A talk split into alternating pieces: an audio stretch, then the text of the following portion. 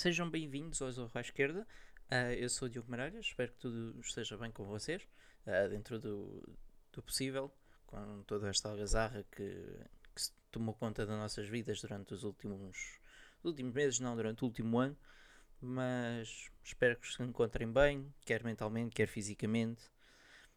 Bem, por parte desta pequena introdução, vamos ao que realmente interessa, falar de bola e só sobre bola porque hoje em dia há cada vez mais um foco que não se deve dar demasiado um, sobre tudo o que decorre já fora de campo, seja arbitragem, seja casos disto, daquilo e aquilo outro.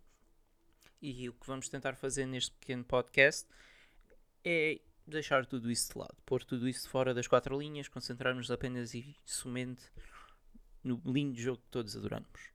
Bem, uh, esta semana temos Champions League temos os quartos de final da grande competição de clubes europeus. Temos uh, marcados quatro jogos, sim senhora. Hoje, terça-feira, dia 13 de abril, temos marcados dois encontros. Temos o Chelsea a receber o Futebol Clube do Porto em campo neutro. É de salientar, pois nenhuma das equipas vai, vai poder disputar esta prova em casa ou fora. Vai ser disputada novamente no estádio Ramon Sánchez Pijuan Uh, e temos também o jogo do PSG contra o Bayern, este que já será disputado na Arena dos Príncipes, em casa do PSG. Comecemos então pela equipa portuguesa a defrontar a equipa do Chelsea com uma desvantagem já de 2-0 na primeira volta, vitória fora, entre aspas, dos ingleses. E para este jogo o Porto não vai poder contar com o Marcano, que já está lesionado desde o início da época, salvo erro com Baio, guarda-redes suplente, e com Diogo Costa, que também se encontra a recuperar de Covid-19. Uh, do lado do Chelsea, não vai poder contar com Kovacic, o técnico Thomas Tuchel. De resto, tem o plantel todo à sua disposição. E falando já de, propriamente do jogo, creio que vai ser muito semelhante à primeira volta o que vai acontecer aqui. Um, o Porto debate bem lá fora, na, nas provas europeias, muito em conta do, do estilo que o, Sérgio Conceição, que o Sérgio Conceição implementou com esta equipa do Porto. Não um estilo muito vistoso, mas um estilo que dá resultados. Uh, é uma equipa que joga com garra, é uma equipa que vai à procura do resultado, não no brilharete. Se der para ganhar bem, a jogar bem, tudo bem, mas o principal foco da equipa, da equipa portista é resultados. Não é dar um show de bola, é apresentar resultados no fim da época, levantar troféus. A equipa de Thomas Tuchel teve um início de temporada um pouco atribulado na Liga. Na Liga dos Campeões conseguiu passar o grupo que, se não me engano, tinha o Lille também e o Sevilha. Um, e o que é que se pode dizer mais desta equipa do Chelsea? É uma equipa construída a milhões, basicamente, 250 milhões de investimento, com Kai Havertz e Timo Werner a serem as principais contratações no mercado de verão do ano passado e é uma equipa para cilindrar autenticamente. Mas quem tivesse visto o jogo da primeira mão não teria ficado com essa ideia da equipa londrina. Isto porquê? Porque o Porto jogou com as linhas muito baixas, tapando o espaço dos interiores do Chelsea, não dando espaço, por assim dizer, ao Mason Mount. E o que limitou um pouco a equipa do Chelsea. E a história deste jogo, creio que vai ser a história do jogo da primeira mão. Ehm, este jogo vai ser decidido nos detalhes. Na primeira mão, uh, o Porto saiu com uma derrota de 2-0, mas foi graças a dois erros, não, um deles não tão grave, do Corona, nem o Zaidu. Uh, foram dois erros, basicamente. Porque no primeiro golo, creio que foi Mason Mount que apanha a bola, faz uma sublime virada de jogada e deixa Marchetti estendido no chão. O segundo gol é realmente uma perda de bola do Corona em zona de, perigo, na zona da defesa que não se pode facilitar, ainda por cima já com uma desvantagem de 1-0, em que a equipa do Chelsea aproveitou sem espinhas. Uh, para este jogo eu creio que vai ser fundamental novamente o meio campo do Futebol do Porto, porque já na primeira, na primeira mão uh, o Grujic, que substituiu o Sérgio Oliveira, que para este jogo já vai estar disponível, fez um excelente jogo a tentar tapar todo o buraco que aparecesse na defesa e no meio campo. No entanto, a equipa do Chelsea é demasiado contundente e hum, demasiado bem preparada para finalizar em jogos de aperto. Creio que vai ser novamente uma vitória do Chelsea, mas não me surpreendia se fosse apenas por gols fora. porque creio que este Futebol do Porto não, não vai ficar de pé atrás, mesmo sendo uma desvantagem de 2-0 uh, fora, ou seja, o, o Chelsea agora a jogar em casa, não, não creio que seja um grande problema para a equipa de, de Sérgio Conceição. Creio que seja até mais um fator motivacional para, para os esportistas para conseguirem o resultado que desejam. No entanto, a equipa do Chelsea é uma equipa demasiado bem estruturada, apesar de ter sofrido 5 golos do West Brom recentemente. Um, é uma equipa que não se deixa ir abaixo facilmente. Creio que vai, vai haver ali uma grande solidez defensiva por parte do Tuchel, mas, mas vai ser um dos jogos mais interessantes. Uh, aliás, todos os jogos desta, destes quartos de final são interessantes, até pelo aquilo que se viu na primeira mão, mas também pelo nome das equipas que, que estão presentes. Bem, passando ao próximo jogo, temos o que se pode considerar uh, um dos, o jogo grande, por assim dizer, desta terça-feira. Temos PSG contra Bayern. Uh, os comandados por Hansi Flick não vão contar com Douglas Costa, com Serge Gnabry, também não vão contar com Hoffmann, com Robert Lewandowski, com Marco Roca, nem com Niklas Süle. Uh, já do lado dos parisienses, não vão contar com Bernat, Icardi, Kurzawa e Marquinhos. Uh, na primeira mão ficou 3-2 para o Paris Saint-Germain, mas é um jogo muito complicado e muito mentiroso, porque durante a, a primeira mão o Bayern dominou completamente a equipa de, de, de Paris. Mas uma equipa que tem Neymar, tem Mbappé, tem Di Maria, que tem no meio campo Verratti, que tem Keylor Navas na baliza, Keylor Navas que eu acredito solenemente que é um, um dos grandes guarda-redes dos tempos modernos, uh, que muita, por muitas vezes não lhe dão o devido valor. Creio que por muitas vezes toma-se por garantido tudo o que Keylor Navas já, já fez, especialmente durante a sua temporada passada no Real Madrid, um, onde salvava muitas vezes os jogos da equipa. Mas bem, voltando aqui ao jogo do PSG com o Bayern, creio que vai ser outra vez fundamental uh, a precisão clínica do PSG. Aqui o fator, o fator fundamental vai ser saber se o PSG consegue marcar mais do que o Bayern está disposto a sofrer. Eu sei que parece um bocado redundante, ah, mas o jogo de futebol é tudo sobre isso. Mas neste jogo dá para perceber que há aqui uma faceta diferente. Porque o Bayern é uma equipa que domina muito bem em posse de bola, é uma equipa muito contundente. As equipas alemãs, geralmente a equipa do Bayern é muito contundente com a bola, sabe aproveitar bem a, posse de bola, não desperdiça a posse de bola. Uh, e é aqui que se foca muito o ponto-chave deste jogo, porque hum, o PSG, cometendo dois ou três erros, acaba com uma cabazada de gols frente a este Bayern, se for preciso. Acho que é aqui neste ponto da defesa que vai ter que haver uma, um cuidado redobrado pela parte de Mauricio Pochettino. Porquê? Porque Marquinhos está lesionado. Um dos titularíssimos desta equipa do PSG não vai estar disponível para o jogo. Ou seja, é uma baixa enorme para o lado parisiense. Porque a equipa do Bayern é muito contundente, especialmente Leroy Sané, o extremo da equipa do Bayern, que a bola no pé é um mimo de ver a jogar. E depois tem Leon Goretzka também, que faz incursões durante a fase de ataque, mas também sabe se posicionar a defender. E para complementar isto tudo, temos um dos melhores, se não o melhor lateral esquerdo da Europa atualmente, a atuar na Europa, aliás, não, não da Europa, que é Alfonso Davis.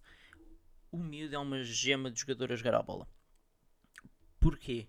Porque ele tanto faz incursões no ataque como está atrás a defender, sabe manter a bola em posse, sabe desmarcar-se quando é necessário, sabe abrir em espaços, sabe fechar linhas. O rapaz tem 21 anos, se não me engano, e é uma autêntica máquina a jogar a bola. Parece que já tem a experiência de um Marcelo parece que tem os toques e habilidades de um Andrew Robertson, mas com a idade que ele tem, saber jogar assim tão bem é, é de gabar, é mesmo de gabar. No entanto, e focando mais aqui no jogo, creio que o PSG será capaz de passar nesta eliminatória. Apesar de gostar muito da maneira como o Bayern joga, tem-se notado alguma quebra física dos jogadores. Um, não sei se será pelo estilo de jogo, se será pelo calendário apertado que esta, esta época obrigou, mas creio que a equipa de Mauricio Pochettino tem aqui mais argumentos para, para levar esta, esta vitória no bolso. No entanto, creio que o fator fulcral desta eliminatória passará muito pela defesa do PSG, pela maneira como irão substituir o lesionado titularíssimo Marquinhos. Aí será o ponto fulcral e saber também se Keylor Navas está nos dias dele porque também vai ser uma das peças fundamentais deste PSG, porque apesar do poderio da, da frente de ataque dos parisienses, Keylor Navas é o segredo desta defesa. Bem, passando então aos jogos de quarta-feira, e vamos ter dois jogaços, como já é hábito nesta Champions League e como é hábito dos quartos de final, porque quem chega a esta fase são mesmo os melhores. Uh, caso contrário, não estariam lá. Começamos então pelo Liverpool-Real Madrid do lado dos comandados por Jurgen Klopp, não vão poder contar Joe Gomez, uh, Henderson, Kelleher, Matip, Origi e Van Dijk. Do lado dos, dos de Madrid, não vão contar Eden Hazard, mais uma vez lesionado, Lucas, Sérgio Ramos e Varane. Na primeira mão tivemos uma vitória de 3-1 do Real Madrid, uma vitória um pouco surpreendente, tendo em conta as duas, as duas maneiras de jogar das duas equipas. Mas eu creio que esta vitória só foi surpreendente para alguns. O Real Madrid já há alguns jogos que tem vindo a melhorar a sua maneira de jogar. Zidane tem implementado uma nova, uma nova estratégia de jogo, baseada, com, baseada num foco maior do, dos centrais. E o Real Klopp e os de Liverpool têm tido algum. Como é que eu ia dizer? Tem tido um baixo de forma que se tem alongado ao longo da época. Passa a redundância. Um, e acho que o ponto fulcral de todo este desabar de Liverpool tem que reincidir novamente na lesão de Van Dijk. Um, com a lesão de Van Dijk, Jurgen Klopp viu-se obrigado a recuar Fabinho para, defesa, para a defesa central. Um, e foi uma posição que o, que o brasileiro não se habituou muito. E, tem-se notado ao longo da época do Liverpool com derrotas surpreendentes e empates também muito surpreendentes. Uh, quanto a este jogo, eu creio que será novamente uma vitória dos de Madrid, mas o fator fundamental aqui, e tirando um pouco do modo deste podcast à parte, um, o, primeiro, o foco fundamental aqui será o jogo ser em Anfield. Mas o outro foco também recai sobre não haver público porque caso não estivemos na pandemia, não estivéssemos na pandemia em que estamos, a viver o, os tempos difíceis que estamos, um, jogar frente à COP com o Liverpool a precisar de ganhar fortemente, uh, basta ver o que aconteceu com o Barça. Uma desvantagem de 4-0 na primeira eliminatória, frente ao Liverpool, com o Liverpool a sair a perder, e o, o segundo jogo em Anfield, uma reviravolta épica. Eu creio que aqui, não havendo público, poderá ser um dos fatores principais. Creio que será novamente uma vitória do Real Madrid, não tão larga, por assim dizer, não com 3 golos, mas 2-0, 1-0. Um, quanto ao Liverpool, creio que o, foco deste jogo será defender uh, bem Vinícius Júnior, porque Vinícius Júnior consegue ser um, um autêntico atentado à defesa uh, do Liverpool. Mas pronto, pondo este, este grande jogo de parte, vamos a mais um o último jogo desta rodada, e temos Borussia Dortmund, Manchester City. Ora então, na primeira mão tivemos uma vitória de 2-1 dos Citizens em casa. Para este jogo, do lado dos Citizens, estou em dúvida Sérgio Agüero e Aymeric Laporte. Do lado do Dortmund não vão a jogo Yusufa Mukoko, Marcel Schmelzer, Axel Witzel e Daniel Zagadou. Bem, este jogo, já na primeira mão, foi um jogo de posse, com o City a dominar muito a posse, mas com um Dortmund muito, bem fechado cá atrás. Um, Haaland teve uma exibição uma, um pouco apagada, fora aquela excelente assistência para o gol de Marco Reus. Um, eu creio que vai ser mais, mais um jogo dominado pelo City. Vai ser mais um jogo de posse, um jogo complicado. Vai ser um, um jogo decidido nos detalhes porque basta dois, dois erros do City e com, com uma equipa com Haaland na frente, com o suporte de Marco Rose e Thorgan Hazard, é muito complicado conseguir se defender uh, este poderio atacante. No entanto, esta equipa do City é uma equipa feita para ganhar a Champions. Não, não vamos estar aqui com rodeios. Uh, é uma das melhores equipas do mundo. o seu 11 é capaz de ser dos 11 mais, não mais equilibrados, porque basta uma, uma pequena lesão num dos titulares que vem tudo por aí abaixo, mas creio que é um dos 11 mais bem construídos, por assim dizer. Começando logo na baliza com Ederson, um guarda-redes fiável, bom de pés, um dos focos muito importantes do futebol moderno, muito, muitas vezes nota-se que as equipas usam o guarda-redes como um 12 jogador, quase, para conseguir distribuir as bolas muito bem, para jogar e a sair da defesa. Uh, depois na defesa, creio que Ruben Dias foi o melhor reforço que este City podia ter ido buscar, um, independentemente do preço, podiam até dar 120 milhões, o que fosse, um, mas é uma autêntica pedra na defesa do, do City, nada mexe com ele ali. Depois na, na ala direita temos o João Cancelo, também pode jogar na ala esquerda fazendo movimentos para o interior. Temos Bernardo Silva, temos Gabriel Jesus, temos Kevin De Bruyne, temos Raheem Sterling, temos Fernandinho. Tem, é uma equipa de luxo mesmo. Temos também um dos maiores focos do futebol para os anos que vêm, que é Phil Foden. O médio inglês, creio que poderá ser uma das estrelas da seleção inglesa durante o futuro, não muito longínquo, porque ele tem uma posse. Uh, peço desculpa, porque a posse de bola dele é uma posse inteligente. Ele não perde tempo com a bola, ele não desperdiça movimentos. Ele tem um, ele tem um critério quando tem a bola. Ele tem uma intuição com, com espaços. Ele é um jogador muito completo. E numa equipa que tem Kevin De Bruyne e Phil Foden e Fernandinho e que tem Bernardo Silva e Raheem Sterling e Gabriel Jesus, é uma equipa de luxo. Não se pode dizer o contrário. É uma equipa com um poderio ofensivo enorme. E a defesa de Dortmund não é assim tão bem constituída quanto isso. Não é uma defesa que, hum, especialmente o flanco direito da defesa de Dortmund, não é um flanco muito bem, um, muito bem capaz de jogar entre si a defender.